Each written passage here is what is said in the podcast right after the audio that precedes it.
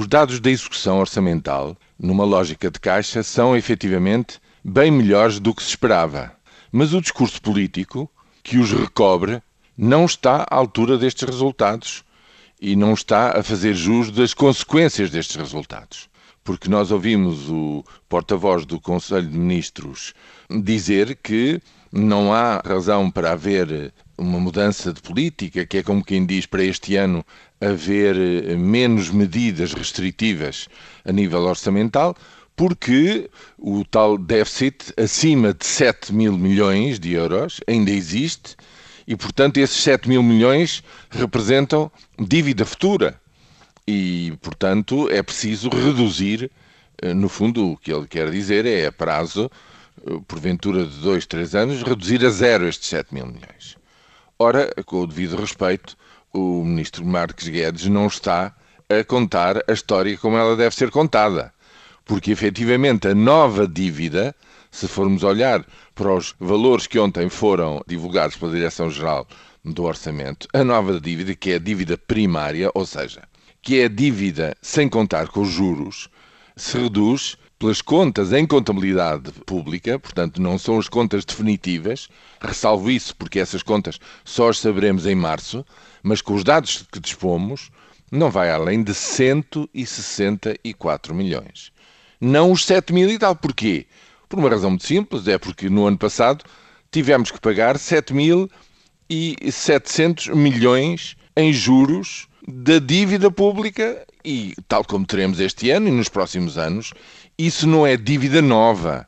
Isso é assumirmos as nossas obrigações em relação à dívida antiga.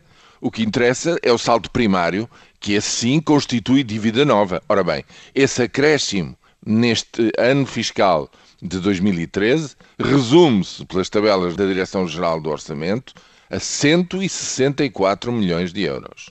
Tudo mais é fantasia ou é, digamos, discurso político para deitar areia para os olhos das pessoas. Recordam-se que o grande esforço do objetivo de 4% de déficit para o ano era para que os credores vissem que pela primeira vez em muitos anos pudesse haver um excedente primário, ou seja, 530 euros a mais no, no saldo primário, sem contar, portanto, com os juros. Ora, nós estamos muito próximos, por estes números que agora se conhecem, de estarmos já no zero, de não haver praticamente um déficit primário.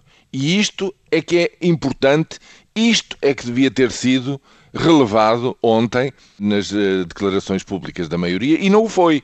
E há uma razão muito simples para não, não o ter sido é porque isso, ao não ser, digamos, devidamente enfatizado, permite continuar com o discurso de que os sacrifícios têm que continuar a ser feitos em 2014, na medida em que estavam pensados em outubro, quando a situação efetivamente permite uma folga, e para já não faz qualquer sentido, neste contexto, fazer o agravamento que agora é proposto da contribuição extraordinária de solidariedade para os pensionistas, digamos, eh, não faz qualquer sentido, visto que o que é preciso é afinar o discurso.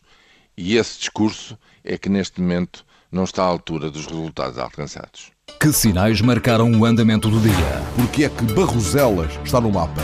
É o metal, senhores é o metal. Que decidiram os ministros que não mandam. O país é que tem constitucional? Sim, o governo, toda a gente tem Se vem aí um aumento de impostos? Com certeza, acho que vem. É a única coisa que é constitucional. É, sim, certo. Aumentar mas... impostos é inequivocamente constitucional. Mas também é a única coisa que o governo sabe fazer. Hum? Que novas experiências saíram do tubo de ensaio? Desta vez foram 13-0.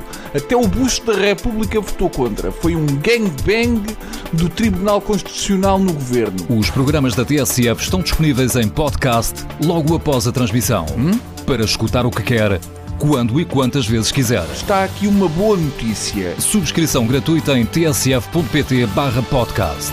Tudo o que se passa, passa na TSF.